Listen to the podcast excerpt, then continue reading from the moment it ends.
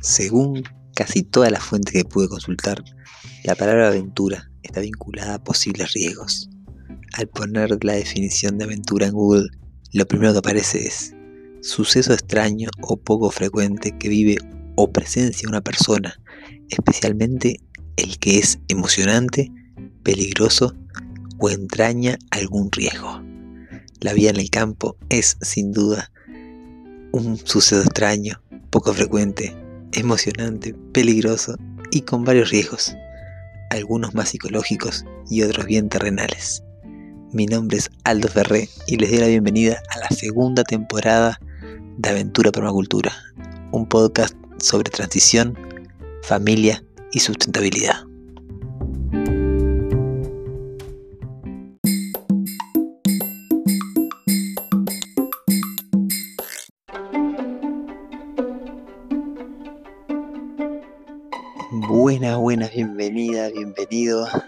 Al episodio 65, 65 de Aventura para la Cultura, la verdad.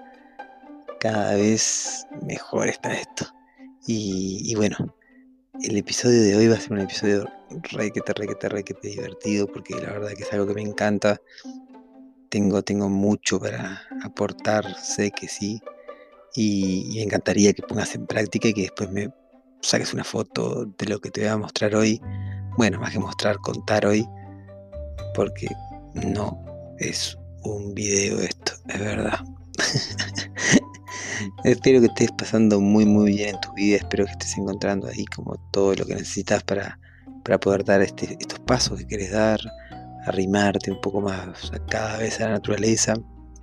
Hoy hice una encuesta de Instagram y, y ganó este, pero estuvo muy peleado el tema del podcast, así que bueno, respetar que a la hora del podcast iba ganando, lo voy a dejar hasta mañana para simplemente para ver qué tan peleado está este, estos dos temas, pero pero bueno, el tema de hoy va a ser cómo hacer huertos abundantes. Y vamos con el episodio número 65 de Aventura Permacultura. Ya.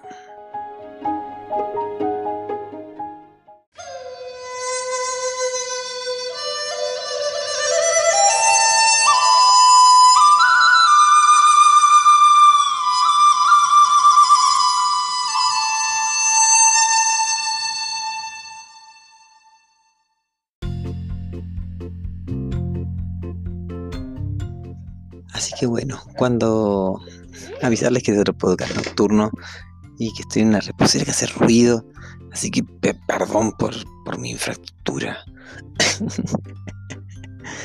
bueno, entonces, vamos a hablar de un tema muy lindo, un tema que parece que hay muchas personas que están ahí queriendo incursionar o que ya han incursionado. Y sinceramente es muy complicado hablar de esto si no es en un video en un taller presencial o con las manos en la tierra, pero, pero, pero, pero, les puedo perfectamente dar una guía, les puedo perfectamente mostrar ahí unos ciertos pasitos para, o más bien descubrimientos o observaciones, ¿ok? Que he tenido yo para que puedan simplemente inspirarse y mañana, o si estás escuchando este podcast, claro, yo estoy grabando a las 10 de la noche, te puedes imaginar que nadie se va a poner a hacer un huerto ahora. Pero si estás escuchando este podcast a las 8 de la mañana tomando mate y, y tenés tiempo ahora en la mañana porque es fin de semana, lo que sea, zampate un huerto. Agarrá y seguí los pasos que yo te voy a dar y zampate un huerto. Porque es de lo más lindo que hay en la vida plantar. Sinceramente, ver la vida crecer ahí no tiene, no tiene precio no tiene ningún tipo de precio. O sea, y, que tampoco te va a gustar que te paguen por hacer esto, porque la verdad que no tiene precio. Es una cosa pasarlo por puramente la pasión de verlo. Ya si sos agricultor y bueno, tenés otro tu oficio, bueno, ahí sí, claramente tiene precio. y es tu trabajo. Pero después es pura medicina, pura terapia. Ahí el, el cantero terapia le dice el Santi, un querido amigo. Asada terapia también. Pero bueno, vamos a trabajar sobre un principio básico que es el principio del... Aquel principio, ¿se acuerdan? Del mínimo mantenimiento al máximo rendimiento. Entonces nosotros el huerto que queremos, al menos que yo les puedo inspirar a hacer, es un huerto que al principio... Ah, que lo parió, 2 minutos 28. Bueno. al principio es un huerto que les va a llevar un poquito de energía realizarlo, ¿no? Pero, pero, pero ya menos energía de la que de la que les llevaría a trabajar la tierra como en un arar la tierra, ¿ok? Pero a la larga les va a dar menos eh, mantenimiento y van a poder obtener máximo rendimiento.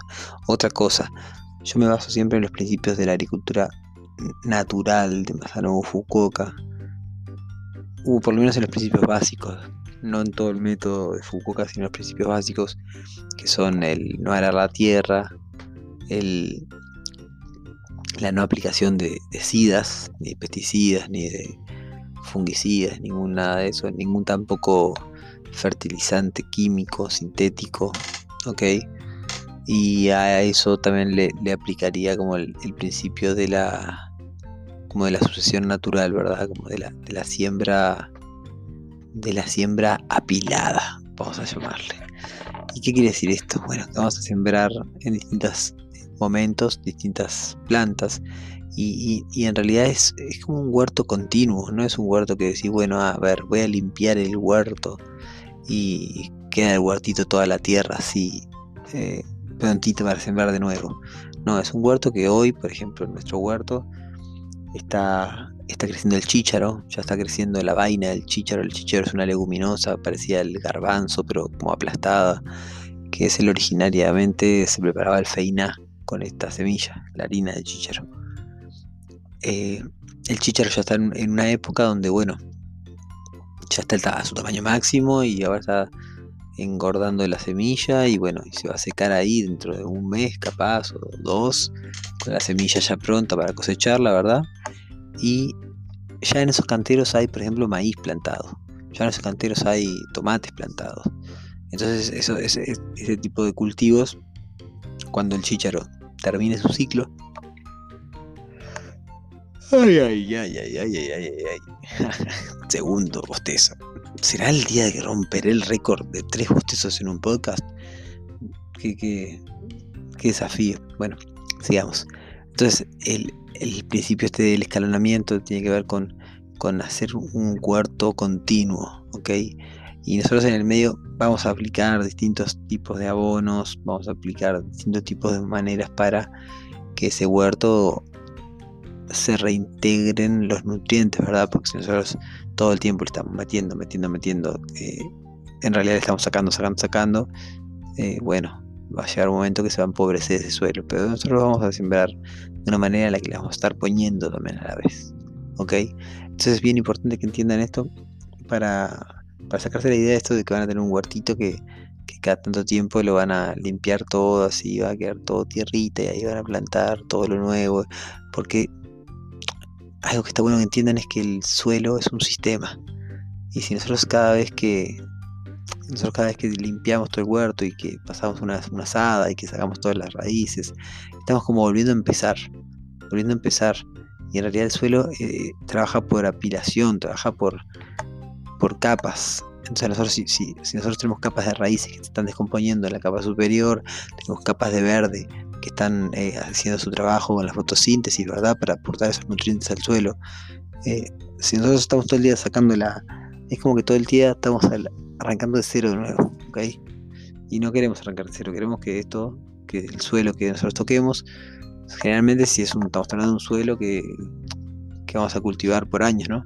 Queremos que eso sea una selva, un bosque, que tener un sustrato eh, soñado, épico. Entonces, nosotros está bueno pensar en esos términos. Si vamos a hablar más de un, de un huerto urbano, de un huerto en bancales, bueno, ahí quizás haya otros otro tipo de como manejo y vamos a tener que reabonar un poquito más seguido porque el intercambio con, con el entorno no es tan grande como cuando estamos en la tierra, ¿verdad? Entonces, yendo un poco a esto de la, de la intercalación de los cultivos y de la continuidad, básicamente hay, hay lugares que pueden leer como, bueno, la cebolla no se lleva bien con la zanahoria y, y la selga no se lleva bien tampoco con, yo qué sé, con el nabo. Y fíjense que el tomate es súper demandante de nitrógeno, súper demandante de nutrientes. Y si nosotros estamos como tomando, tomando, tomando, la tierra se va a debilitar y si se debilita la tierra, es muy probable que este tomate se enferme o lo ataque alguna plaga. Entonces ahí vamos entendiendo un poco cómo funciona lo que es arriba es abajo y lo que es abajo es arriba. Y es un ciclo cerrado de, como espejos, de, lecturas. Entonces, eso, eso nos va a ayudar un poco a, poder pensar en, ¿cómo se dice? Pensar en, en, función de, la calidad del suelo que queremos, ¿no? De la calidad de la materia orgánica que hay en ese suelo. Entonces, bueno, ahí la diferencia de plantar en un terreno en un terreno en el campo, en un terreno o en un apartamento dentro de una caja de madera, bueno, van a haber diferencias en cuanto a la calidad de la materia orgánica disponible en ese suelo y seguramente también, eh, hablando de microbiología y minerales también, la microbiología vendría a ser la, vida que está en ese suelo para comer esa materia orgánica, para consumirla y para transformarla en alimento para, para las raíces, para las plantas. Y los minerales, bueno, son eh, parte de los nutrientes que, va a necesitar la planta para crecer.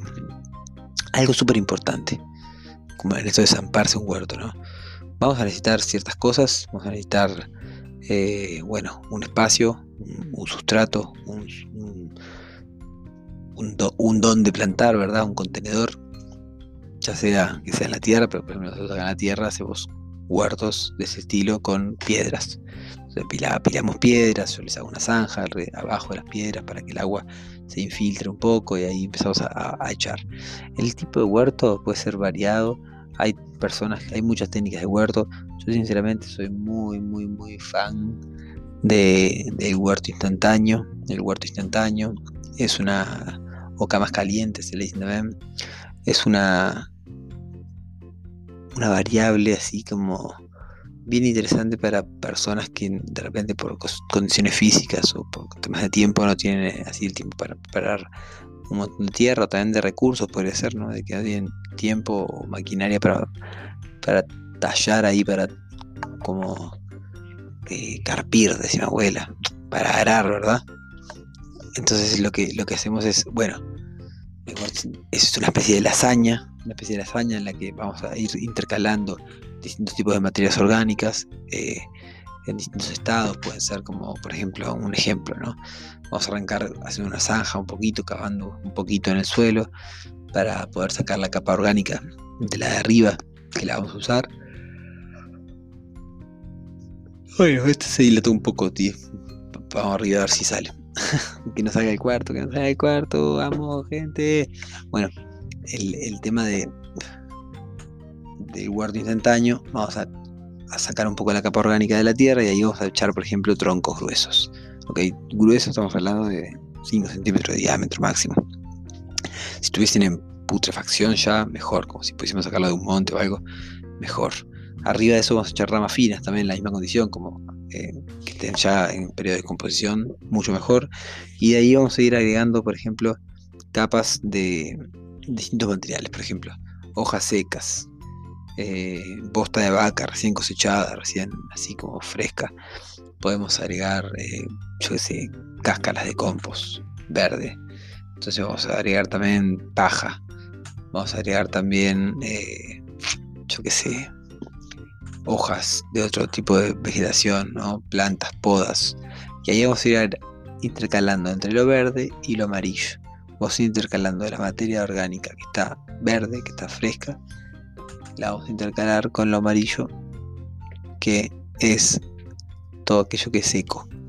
Por un lado, lo verde sería como bueno, las hojas, las podas del pasto recién cortado, la bosta, los estiércoles animales, todo aquello que es rico en nitrógeno, nitrógeno además. Y por otro lado tenemos las, estos elementos que son ricos en carbono y que son todas esas cosas como más de color marrón o amarillo, que pueden ser como hojas secas, pasto seco, paja, eh, también podría ser como papeles picados, ¿vieron? Como del carbono, necesitamos ahí. Entonces, bueno, ahí vamos a ir haciendo capas, capas, capas y capas y capas y capas hasta llegar a la altura deseada. Entre capa y capa vamos a regar. Abajo de las ramas gruesas podemos meter cartón también para frenar la, la Vamos a poner también un, límite, un borde alrededor de ese cantero. Entonces ahí vamos a ir mezclando, vamos a ir como... Y al final de ese cantero podemos echar un poco de tierra, un poco de compost, como en la parte de arribita, ¿no? Y ahí ya podemos sembrar y cubrimos con mulch. El mulch es la cobertura vegetal, pues, imitando el bosque, ¿verdad? En el bosque, las hojas, los troncos, las raíces, bueno, toda esta técnica que pasamos hoy tiene que ver con, con el bosque, ¿verdad? Que el bosque es el gran maestro para en la permacultura, en la agricultura orgánica, en la agricultura natural, esos, esos lugares, ecosistemas naturales son los maestros. en este caso vamos a invitar el bosque para poder cubrir nuestro huerto como lo hace el bosque. Como lo hace el bosque, bueno, no pasa eh, un rastrillo el bosque, el bosque deja cubierto y, se da esa apilación natural que les hablaba al principio. Por ahí entonces tenemos la técnica del huerto de antaño. Entonces arriba eso le vamos a culminar con tierra, con compost y cubierto y ahí podemos sembrar semillas y ahí iniciamos nuestro, nuestro camino de huerteros instantáneamente. Otra cosa que les quiero decir que tengan mucha, mucha, mucha, mucha observación es que eso, que tengan mucha, mucha, mucha observación. no, no le estoy bromeando, simplemente que, puedan observar de su práctica, que puedan hacer todo lo que les vengo mostrando en este camino, así como de poder recibir la retroalimentación, ¿verdad? De poder observar, preguntar otras campanas y observar y observar y observar y observar y observar. Y bueno, una vez que, observen tanto y tanto y tanto, van a empezar a, ver patrones, van a empezar a ver cosas que antes no veían. Y, justo hoy estaba viendo ahí como la importancia de esos patrones, ¿verdad? Y por eso le puse huertos abundantes, porque eh, si nosotros aprendemos a identificar los patrones y a usar los bordes de esos patrones para crear nuestros huertos, uy, uy, uy, valiente, querido, querida, te espera unos huertos muy potentes. Entonces la idea es esa, poder empezar a observar, a ver cuáles son los patrones que me está marcando acá y colocar huertos en lugares relativos, ¿no? Acuérdense principio de la permacultura, ubicación relativa, vas a ver dónde necesita esa esa intervención, ¿verdad? Y, en base a eso vas a tomar la decisión, ¿ok?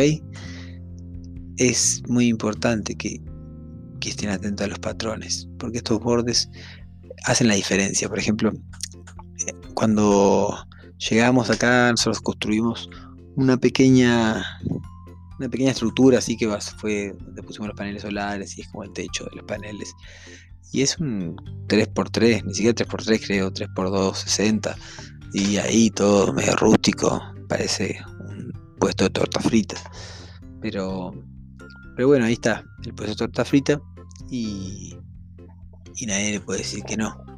¿Ok? Y nosotros con Nati, intuitivamente, armamos un cantero al ladito de la puerta de, del puestito de torta frita, de la habitación ahí de la oficina armamos, un cantero, un huerto instantáneo, armamos y hoy en día, hoy lo vi, estaba explotando y fue también lo que me motivó un montón a, hablar de esto, este, este, podcast, es que, ese huerto se nota la contención, se nota que es un borde, con, comparte una pared con la oficina, entonces está contenido, y se nota mucho que es un borde. Y, y los bordes, en los bordes la acción, dice el, el principio. En los bordes está la acción, en los bordes está la acción. Y eso se da a nivel social, a nivel de juego, a nivel... En los bordes está la acción, en los bordes está la acción. Entonces, ¿cómo, cómo me acerco me alejo de un borde? Bueno, dependiendo de, cuál sea el, objetivo, ¿verdad? Porque si vos tenés, querés tener un gran intercambio de energía y que eso genere como más producción o más resultados, lo recomendable es ubicarse cerca de los bordes o ubicar ese elemento cerca de un borde para que ese elemento esté bombardeado de alguna manera, sanamente hablando, de, nuevas interacciones por, justamente estar en ese borde. ¿Ok? y, ese huerto va a estar como mucho más visitado por insectos benéficos, va, va, a crecer mucho más, va a estar más contenido frente a vientos, va a conservar más la humedad, etc. ¿Ok? Bueno, familia de valientes, les dejo por hoy. Les mando un gran, gran, gran abrazo y bueno, vamos a seguir hablando de esto y vamos a poder profundizar. Nos vemos mañana para el episodio 66, como la ruta 66, qué cosa. Sin más que decirles, un abrazo muy, muy, muy, muy grande. Chau, chau, chau, chau.